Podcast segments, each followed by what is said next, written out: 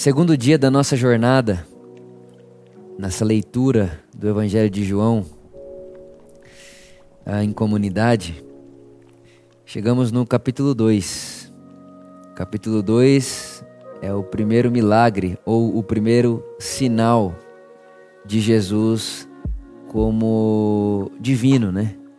E é interessante que quando a gente começa a ver a, a forma dos evangelhos serem escritos, Mateus, Marcos, Lucas e João, a gente percebe como cada um deles tinha uma ênfase naquilo que eles queriam propor sobre quem Jesus é. Né? Então, um coloca Jesus como judeu, o outro coloca Jesus como rei, né? E João, ele está o tempo inteiro nos mostrando Jesus como filho de Deus. Jesus é Deus. A palavra se fez carne e habitou entre nós. Então João, logo no seu segundo capítulo aqui, ele já, já coloca e já lança esse milagre de Jesus. Né? Esse sinal de Jesus, aonde Jesus está num casamento.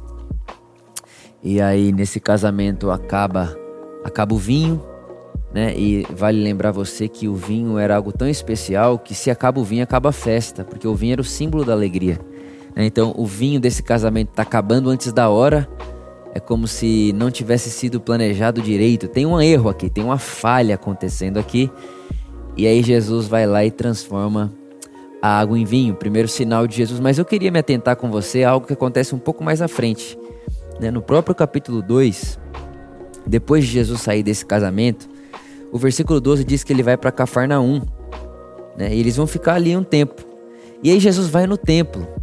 Né? Lá em Cafarnaum, Jesus vai até o templo. E quando ele vai até o templo, Jesus ele fica indignado porque as pessoas estavam ali fazendo negócios em nome de Deus. Né? O versículo 14 diz assim: Achou Jesus no templo os que vendiam bois, ovelhas e pombas, e os cambistas assentados. E aí Jesus faz um chicote e expulsa todos do templo. E ele derruba o dinheiro dos cambistas, derruba as mesas, e ele diz assim: Olha, tira daqui essas coisas, porque a casa do meu pai não é uma casa de negócio. A casa do meu pai não é uma casa de negócio. E aí, mais para frente, no versículo 19, Jesus diz: Destrua esse templo, e em três dias eu o levantarei. Destrua esse templo, templo, e em três dias eu o levantarei. Então, versículo 20: disseram os judeus: Em 46 anos foi edificado esse templo, e tu em três dias o levantarás.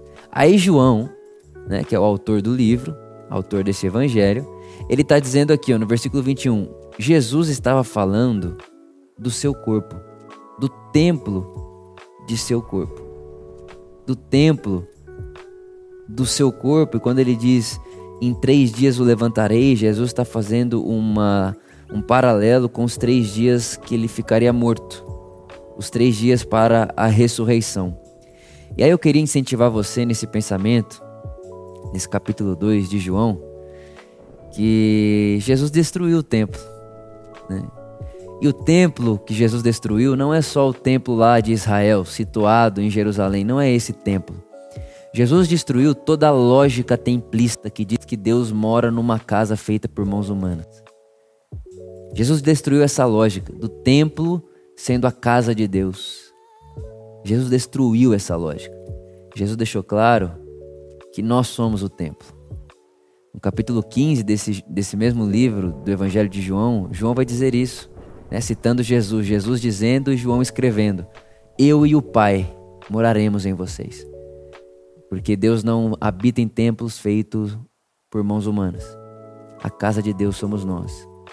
Então eu queria incentivar você a manter-se consciente disso, de que Deus vive em você e entre você e a pessoa que está próxima de você, Deus está entre vocês.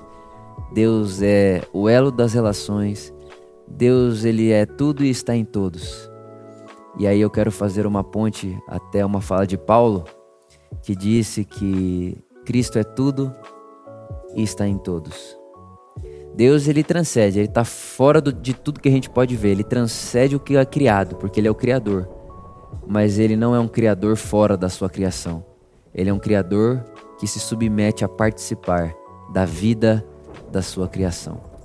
Então lembre-se disso, Jesus destruiu toda a lógica templista Por isso, onde quer que você esteja agora, me ouvindo agora, Deus está aí com você, em você e em volta, em torno de você. Minha oração é que você consiga perceber Deus vivo, Deus respirando, Deus se fazendo visto e visível, não só através de religião e templos religiosos, mas através da vida.